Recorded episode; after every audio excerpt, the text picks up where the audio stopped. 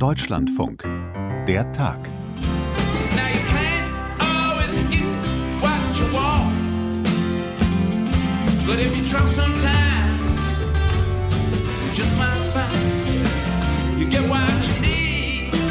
Das war doch irgendwie schön zu sehen, wie wunderbar diese musikalische Zusammenarbeit funktioniert. Auch vom Sofa aus. Am Wochenende haben wir das gehört und gesehen. Dieses internationale Wohnzimmerkonzert mit den Rolling Stones und auch das hier noch, Billie Eilish.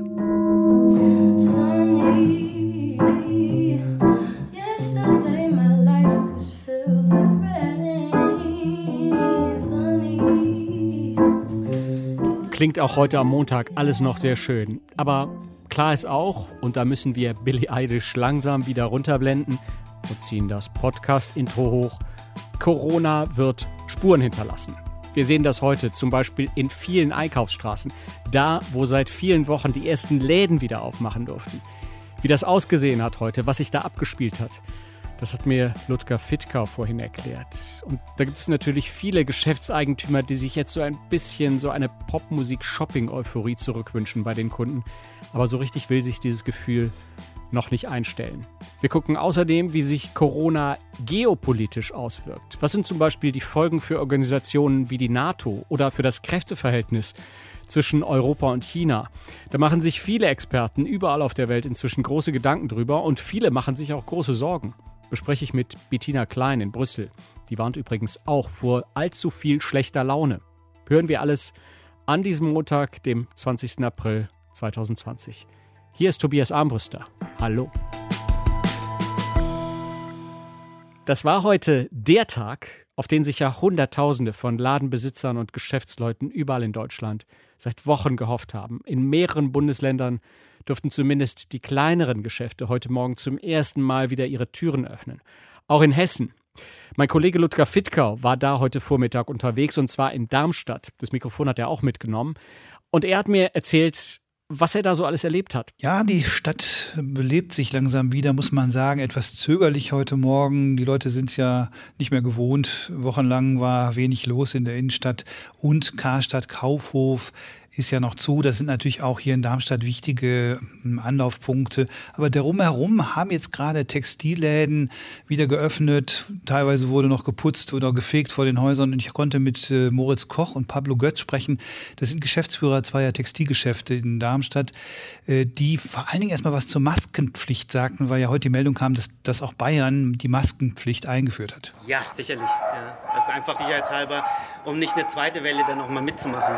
Vorübergehend ist es natürlich eine sinnvolle Sache. Ob das jetzt tatsächlich zur Pflicht wird oder nicht, in Bayern ist es wohl heute Morgen beschlossen worden. Wir haben uns dafür entschieden, dass wir auf jeden Fall Mundschutz tragen, auch verpflichtend für die Mitarbeiter. Ehrlich gesagt muss man ja auch sagen, wir sind jetzt sicherlich auch verpflichtet, bei dem Herauffahren der Flächen vorsichtig vorzugehen. Ich finde die Entwicklung eigentlich sehr, sehr gut, die wir in Deutschland machen. Die Lage ist gut unter Kontrolle und wir wollen natürlich jetzt auch nicht alles gefährden. Wir haben jetzt schon ein paar Kunden gehabt, die natürlich drei Wochen nichts eingekauft haben. Und ich denke, schauen Sie mal, die Sonne draußen ist natürlich so, dass die Leute spazieren möchten. Und jetzt ist es natürlich auch so gegeben. Ja. Und das ist schön, dass äh, die Stadt wieder ein bisschen lebt. Ja, wieder ein bisschen lebt. Man merkt einfach, äh, diese, ja, diese Lethargie der letzten Wochen ähm, löst sich langsam auf. Wie, wie sah das denn aus? Äh, lebt da die Innenstadt in Darmstadt tatsächlich? Sind da die Leute unterwegs und gehen auch in diese Geschäfte rein? Ja, das ist noch ein bisschen zögerlich. Ähm, einige Kunden waren schon heute Morgen dort in den Geschäften, aber man merkt, es ist was Neues. Man hatte ja in den letzten Wochen immer nur die Möglichkeit zum Einkaufen in Lebensmittelgeschäfte zu gehen. Diese Einkaufszonen waren relativ tot. Da gibt es natürlich einzelne Lebensmittelgeschäfte, aber man hat gemerkt, bis auf die kleinen Händler, die selber Werkstätten hatten, Uhrmacher oder Goldschmiedewerkstätten, die waren, da waren die Menschen in den Läden, die Ladentüren waren zugeschlossen, aber wenigstens waren dort Menschen, die dort noch zu arbeiten hatten, während die Kaufhäuser eben alle sehr äh, tot aussahen. Und das wird sich nur langsam wiederbeleben. Und so sah es heute Morgen in Darmstadt aus. Was kriegst du denn von so Geschäftsinhabern zum Beispiel, mit denen, mit denen du da gerade gesprochen hast, zu hören? Sind die sozusagen durch diese Krise hindurchgekommen oder müssen die jetzt kämpfen, um zu überleben? Sie müssen kämpfen. Also beispielsweise Moritz Koch, den ich gerade da schon in der Collage hatte, der leitet eben ein Unternehmen, das im Prinzip 9000 Quadratmeter Verkaufsfläche hat. Ein Traditionstextilunternehmen in Darmstadt. Von diesen 9000 Quadratmetern darf er jetzt 800 öffnen. Er hat quasi den, das Erdgeschoss äh, da geöffnet, hat da einiges zusammengestellt, was er jetzt verkaufen kann. Das sind jetzt zum Beispiel Sommermoden. Man denkt jetzt schon an den Sommer. Die Leute gehen jetzt schon einkaufen für äh, Kleidung, die, die man im Sommer braucht, kurze Hosen und so weiter. Das hat er eben auf 800 Quadratmetern dort ausgestellt. Aber es fehlt eben diese andere Fläche. Und er sagt, ich kann auch nicht auf Kurzarbeit weiter verzichten. Viele Menschen, viele Mitarbeiter sind weiter in Kurzarbeit. Das wird auch noch eine ganze Zeit so gehen. Aber er hat auch ja auch gesagt, ich möchte aber trotzdem nicht, dass es jetzt zu schnell hochgefahren wird. Das, was die Kanzlerin auch heute wieder sagte, dass man jetzt auch keine Öffnungsorgien feiern soll, das findet auch bei den Händlern Verständnis. Man ist eigentlich zufrieden gewesen mit dem Verlauf der Kurve und möchte das jetzt auch nicht gefährden. Also diese, dieser Vernunftaspekt war schon auch zu hören. Hast du denn Läden gesehen, die weiter geschlossen bleiben, obwohl sie geöffnet werden können, wo einfach die äh, Inhaber pleite sind, die nicht mehr aufmachen können? Die Pleite sind sie noch nicht. Das es wäre, glaube ich, noch zu früh, weil es war schon von vielen gesagt worden, ja, vier, sechs Wochen, das halten wir durch. Aber die Sorge gibt es durchaus. Bei, ich habe zum Beispiel mit einem Uhrmacher gesprochen, der selber auch eigentlich, bei dem läuft es ganz gut, weil er eine Werkstatt hat, auch reparieren kann. Aber er sagt, seine Nachbarn, die Geschäfte drumherum, da sind eben einige, die äh, auch keine Einnahmen hatten die letzten Wochen. Und wenn das jetzt nicht wieder anläuft, dann hat er die Angst, dass die eben dann doch pleite gehen und dass dann weitere Ketten kommen oder, oder Geschäfte, die man eigentlich nicht braucht. Also man muss ja sagen, äh, viele dieser äh, Geschäfte haben ja auch selber jetzt Onlinehandel betrieben. Die haben auch bestimmte Produkte online angeboten, aber sind natürlich nicht so aufgestellt wie Amazon und äh, sozusagen die Branchenführer. Und Amazon profitiert natürlich enorm von dieser Situation. Und die Angst ist da, dass letztendlich die Innenstädte die Verlierer sein könnten, dass diese Geschäfte, kleineren Geschäfte kaputt gehen, dass dann eben eine Verödung Verödung, wie sie ja durch den Onlinehandel ohnehin schon in den letzten Jahren äh, feststellbar ist, eine Verödung der Innenstädte weiter voranschreiten könnte. Mhm. Was schätzt du da, wie, wie werden sich die Innenstädte dagegen wehren, gegen so eine Verödung? Wie, wie werden sie versuchen, Leute sozusagen in die Geschäfte reinzuziehen? Können wir uns da jetzt auf jede Menge Sonderangebote in den nächsten Wochen gefasst machen? Mit Sicherheit, da ist natürlich vieles auf Lager, das man jetzt einfach rausbringen muss, weil man eben jetzt sich umstellen muss auf die Sommermode, die muss jetzt dringend äh, verkauft werden. Ich glaube, langfristig ist natürlich die Gastronomie wichtig. Äh, noch sind ja die Restaurants und Hotels äh, leer und dürfen noch nicht äh, öffnen.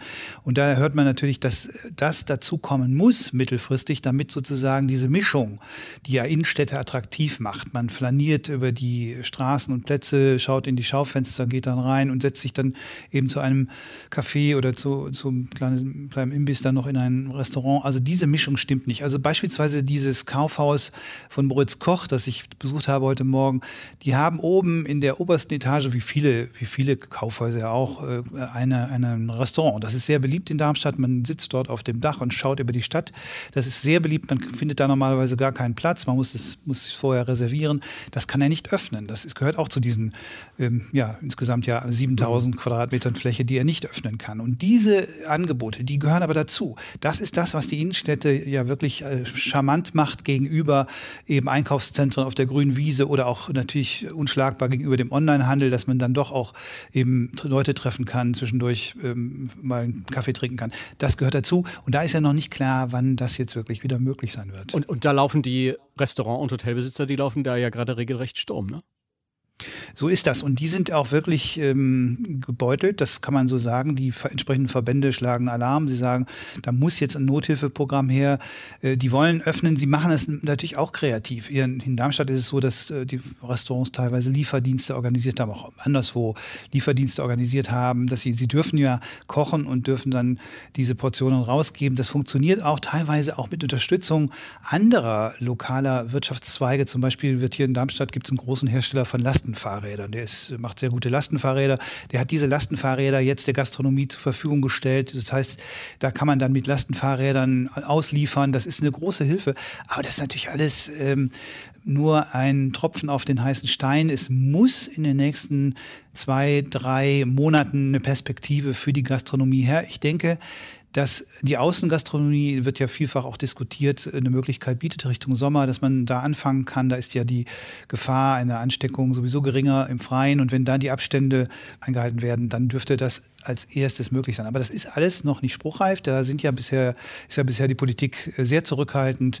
Aber das muss kommen, sonst wird es schwierig auch für die Innenstädte. Ludger, Hygiene, Hygienemaßnahmen und Abstandsregeln, das müssen wir noch besprechen. In den Läden, die jetzt aufmachen, wir, wir, haben das ja in den letzten Wochen, haben das wahrscheinlich alle gesehen. In den Supermärkten haben wir uns daran gewöhnt, da sind inzwischen vor den Kassen die Klebebänder auf dem Boden, die deutlich machen, dass die Menschen, die da stehen, bitte schön Abstand halten sollen. Auf sowas müssen wir jetzt uns in allen Geschäften gefasst machen. Solche äh, Abstandshalter, die werden sozusagen das Bild in den Läden bestimmen. Ist das so?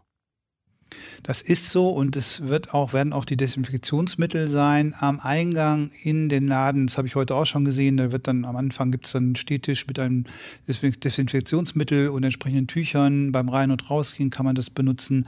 Abstandshalter, Masken. Also ich, ich wie gesagt, also die Händler selbst äh, tragen auch Masken und empfehlen das. Hier in Hessen ist es ja noch nicht Pflicht wie in Bayern oder in Sachsen, aber empfehlen das auch den Kunden, dass sie Masken tragen.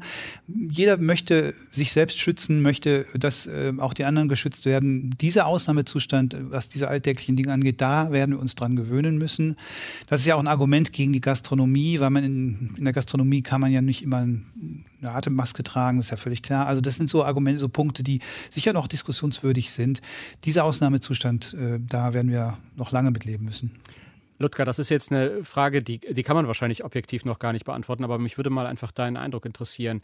Die Frage, ob wir das als Kunden tatsächlich hinkriegen werden. Ob wir uns da in diesen wenigen Wochen schon dran gewöhnt haben und ob wir das jetzt auch weiter äh, beibehalten in dieser Zeit, wo Geschäfte geöffnet sind. Dass wir einfach von uns aus immer darauf achten, Abstand zu halten, dass dieser Abstand immer da ist, äh, dass wir nicht zu nah an Leute herantreten und dass wir sozusagen diese große Rücksicht weiterhin nehmen, auch wenn wir nicht immer explizit darauf hingewiesen werden. Hat sich, die, hat sich da schon etwas eingebrannt in unser Verhalten? Da bin ich relativ sicher, Tobias, dass die Leute mittlerweile alle verstanden haben oder die meisten verstanden haben, es gibt diese Grundregeln, Abstand halten, die Zwei-Meter-Regeln. Äh, es gibt äh, die, die Regel, dass man eben nicht jemanden anhustet, dass man nicht äh, feucht, feuchte Aussprache in größerer Nähe hat. Es geht für den öffentlichen Nahverkehr ganz besonders. Ich glaube, dass, dass das, auch wenn das nicht überall Pflicht werden wird in jedem Bundesland, trotzdem viele Menschen, die dann regelmäßig jetzt wieder zur Arbeit pendeln werden, in Bussen und Bahnen, auch den Mundschutz nutzen werden, dass man auch vielleicht irgendwann mehrere Masken zur Verfügung stehen, dass man sie auch wechselt. Das, äh, das, das sind so Dinge, glaube ich, die, das ist schon sehr ähm, ja, eingefleischt mittlerweile. Da leben wir einfach mit diesen Wochen Ausnahmezustand jetzt schon. Schwieriger ist es natürlich, wenn, wenn es nicht gelingt, in großen Kaufhäusern, in Nordrhein-Westfalen gab es ja auch die Debatte um die Möbelhäuser, äh, wenn da es nicht gelingt, sozusagen die Menschenmassen, die dann vielleicht irgendwann kommen, zu steuern. Das muss man tun. Also es wird eine Vereinzelung eben immer geben müssen.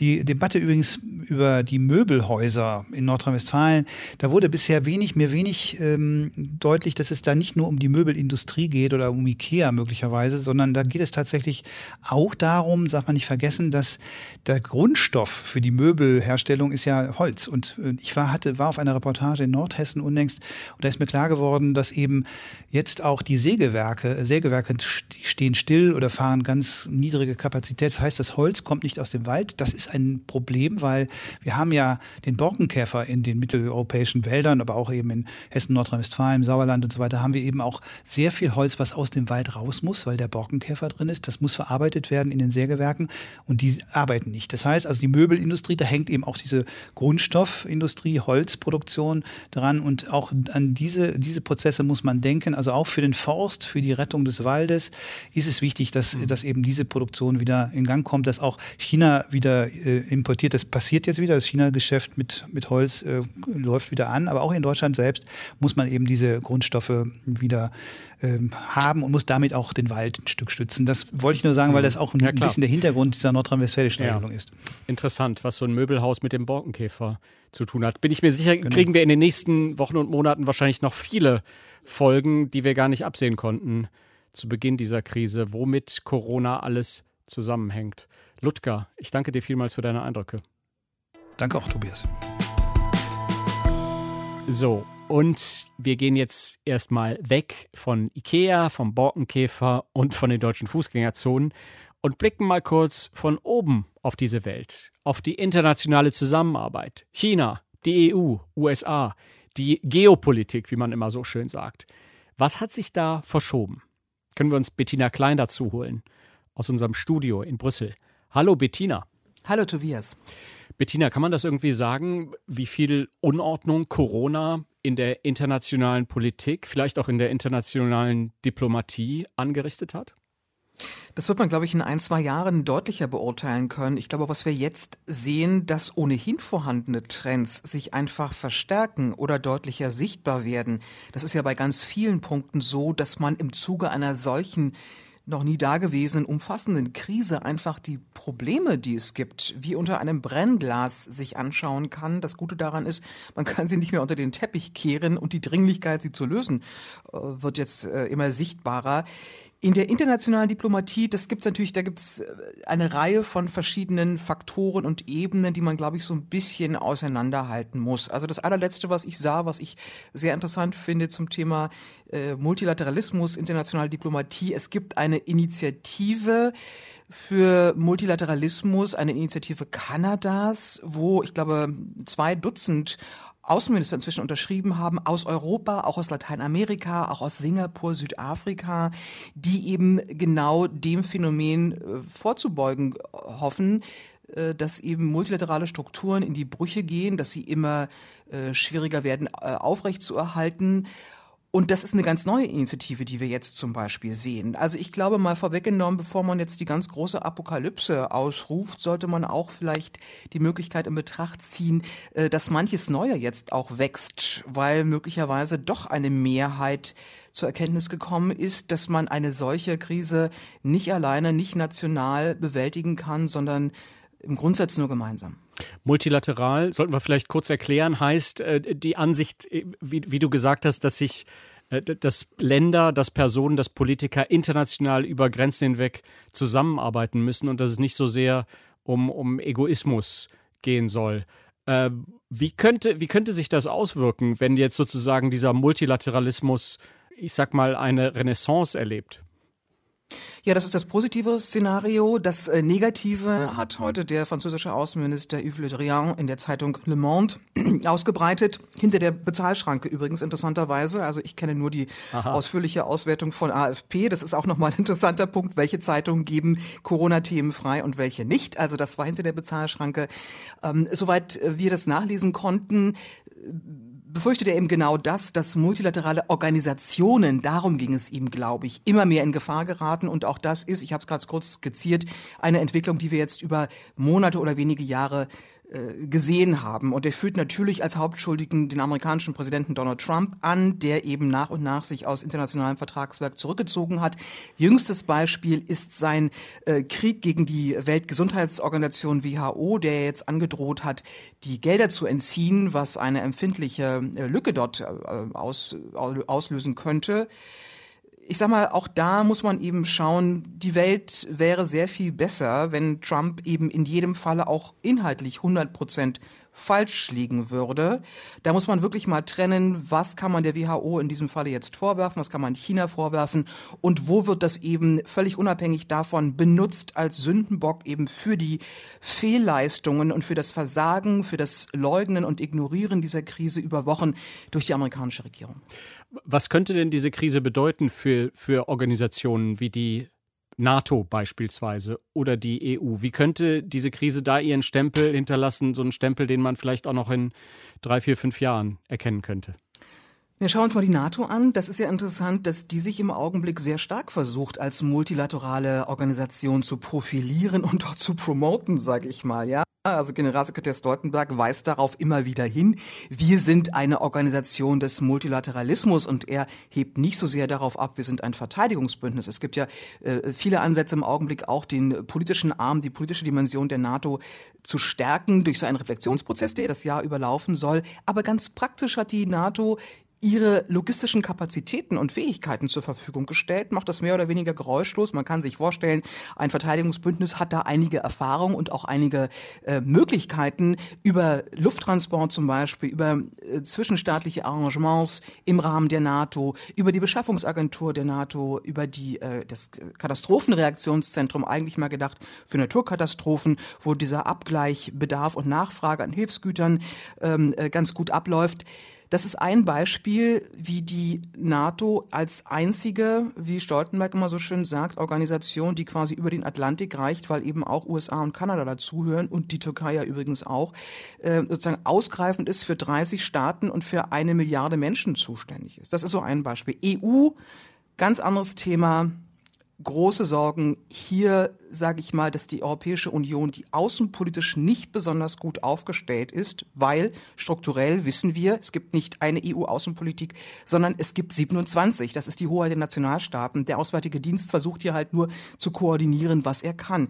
Und die große Befürchtung ist eben, dass ein wirtschaftlich geschwächtes Europa, eine wirtschaftlich geschwächte Europäische Union sehr leicht zum Opfer, sage ich jetzt mal, äh, großer aufstrebender Mächte werden äh, könnte, die hier versuchen, wirtschaftlich am Boden zu gewinnen und darüber eben auch strategische und politische Macht und Einfluss auszuüben. Ich glaube mal allen voran äh, China in etwas anderer Form ist es Russland, weil Russland wirtschaftlich selbst sehr angeschlagen ist und möglicherweise durch die Krise noch weiter leiden wird.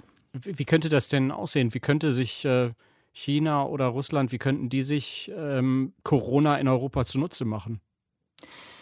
Naja, also auch abhängig davon, wie lange das jetzt dauert und wie gravierend die wirtschaftlichen Folgen sein werden. Wir stehen ja wirklich ganz am Anfang. Und in China haben wir ja schon völlig unabhängig von Corona das Beispiel gesehen über dieses Projekt Neue Seidenstraße, wo China eben äh, mit Erfolg versucht hat, gerade in südeuropäischen, südosteuropäischen Staaten massiv in die Infrastruktur zu investieren, unter Umgehung von bestimmten Prinzipien, Regularien, die eben bei der Europäischen Union ähm, sozusagen äh, greifen würden.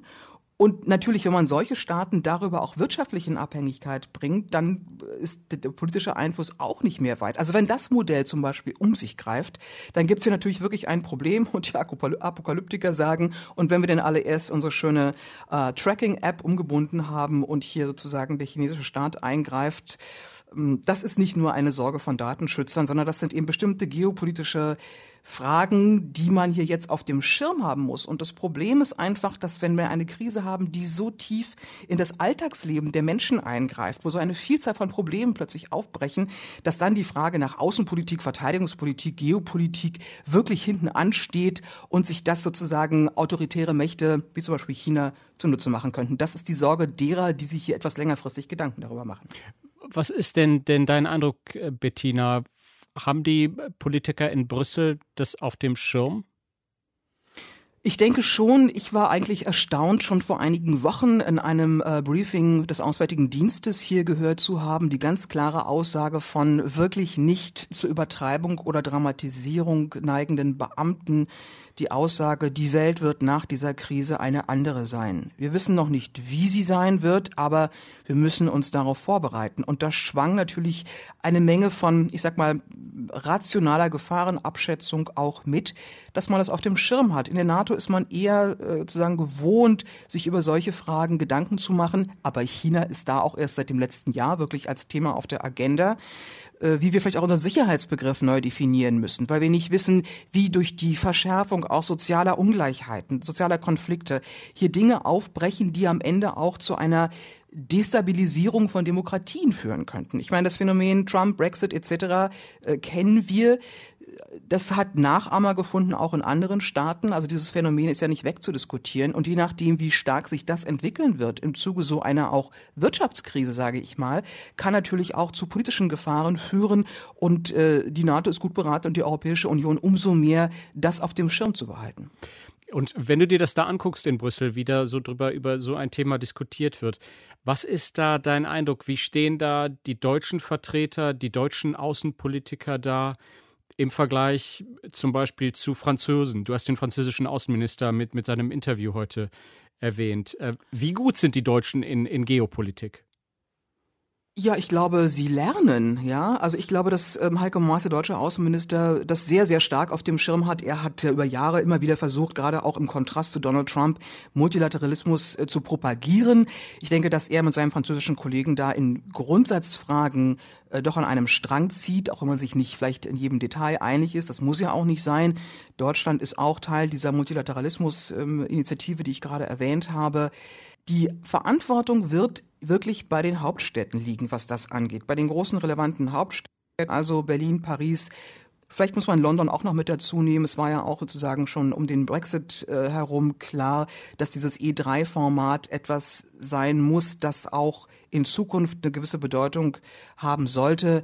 E3 das heißt, musst du ganz kurz erklären. E3 ist Deutschland, Frankreich, Großbritannien oder mhm. Vereinigtes Königreich, die in verschiedenen Bereichen an einem Strang gezogen haben. Das hat begonnen, dieses Format, im Zuge der Aushandlung des äh, Atomabkommens mit dem Iran. Seitdem ist es in verschiedenen unterschiedlichen Formaten, mal war auch Italien dabei, mal auch andere Länder, zu etwas geworden, was so eine Art Nukleus der Außenpolitik in Europa darstellen könnte. Eben vor dem Hintergrund, dass das Einstimmigkeitsprinzip bei 27 Staaten es eben extrem schwierig macht, eine gemeinsame Außenpolitik zu finden. Und wenn da relevante Hauptstädte, und da würde ich jetzt mal Berlin, Paris, wenn man über die EU hinausgeht, auch noch London äh, dazu zählen, äh, eine starke Initiative sieht, sich gemeinsam zu verbünden mit, mit, mit äh, gleichermaßen denkenden Staaten, äh, dann kann das sozusagen auch europäische Außenpolitik voranbringen. Also das sind so einige Elemente, die man jetzt möglicherweise sieht, die, die sich äh, verstärken. Aber es ist eben keine Garantie da und ich glaube, alle sind gut beraten, sich auch über die Gefahren im Klaren zu sein, die jetzt drohen könnten geopolitisch in den nächsten ein, zwei Jahren. Was ist da sozusagen, was ist deine Sicht oder was kriegst du da aus Brüssel mit? Wie sehr wird uns Corona in ein, zwei Jahren politisch, geopolitisch noch beschäftigen? Es wird uns beschäftigen. Also ich lehne Prognosen ab mit der Begründung, die wir, ich glaube, von Mark Twain kennen. Die sind äh, mit Vorsicht zu genießen, soweit sie die Zukunft betreffen. Ich glaube, man muss jedem zutiefst misstrauen, der heute eine eindeutige Prognose ausgibt. Denn es sind einfach viel zu viele Faktoren dabei, die variabel sind. Wie lange dauert diese Krise? Wie schnell ist sie, ist die Pandemie einzudämmen in den einzelnen Staaten? Wie schnell wird ein Impfstoff gefunden? Wie schnell werden Tests gefunden? Antikörpertests und dergleichen. Möglicherweise kommen wir glimpflich äh, da heraus. Ich glaube, im allerbesten Fall kommen wir glimpflich heraus und sehen aber sozusagen die Probleme, die wir struktureller Art haben und die gelöst werden müssen. Mitunter bedarf es einer Krise, um diesen Anschub zu zu bekommen und sich der Dringlichkeit dessen, ich habe es gesagt, Außenpolitik in der Europäischen Union zum Beispiel, zum Beispiel Unterbau der ganzen Eurozone und so weiter und so fort, dass man das mehr auf die Tagesordnung hebt. Im schlechteren Falle erleben wir wirtschaftliche Einbrüche, die eben auch zu politischen Verwerfungen führen. Und das möchte ich mir jetzt hier nicht ausmalen, welche Schreckensszenarien sind. Ich glaube aber, um das vielleicht noch abschließend zu sagen, die Lage ist wirklich dramatisch genug und sie könnte schwierig genug sein. Und ich warne so ein bisschen davor, das sage ich jetzt rein persönlich, wirklich jeden Tag aufs Neue den Weltuntergang auszurufen. Denn wir dürfen auch nicht sozusagen äh, Hysterie schüren. Wir müssen klar beschreiben, was sind die Gefahren, was muss man auf jeden Fall im Auge behalten. Äh, ich glaube, man muss sich einstellen auf eine längere Phase, in der sich unser Leben verändern wird und in Teilen vielleicht auch nie wieder so sein wird, wie es mal war. Also pragmatisch optimistisch bleiben, sozusagen. Ja, Kann zum Beispiel, so das wäre, ja. das wäre mein Ansatz. Okay. Das muss natürlich Gut. jeder für sich sehen. Ich muss meine Verantwortung sozusagen als Journalistin tragen und als Staatsbürgerin und äh, wenn du mich fragst, wie ist mein Ausblick, dann würde ich auf jeden Fall dazu raten. Ich glaube, das ist kein Zufall, dass die äh, Physikerin Angela Merkel im Augenblick doch europaweit nicht darüber hinaus eine Menge Zuspruch erfährt äh, mit ihrem Down-to-Earth-Ansatz. Nicht dramatisieren, aber eben auch nichts verschweigen und verschleiern und da eher einen nüchternen, pragmatischen, rationalen Ansatz äh, zu wählen. Ich glaube, das tut in Krisenzeiten äh, ganz gut, denn die Lage ist wirklich ernst genug. Bettina Klein in Brüssel. Danke dir vielmals, Bettina. Dankeschön. Danke dir das können wir jetzt wahrscheinlich von beiden Gesprächen heute mitnehmen. Ja, es gibt Grund zur Sorge, aber verrückt machen lassen sollten wir uns auch nicht. Oder, und damit sind wir wieder beim Anfang dieses Podcasts, You can't always get what you want. Mein Name ist Tobias Armbruster. Das war der Tag an diesem 20. April. Danke fürs Zuhören. Ciao.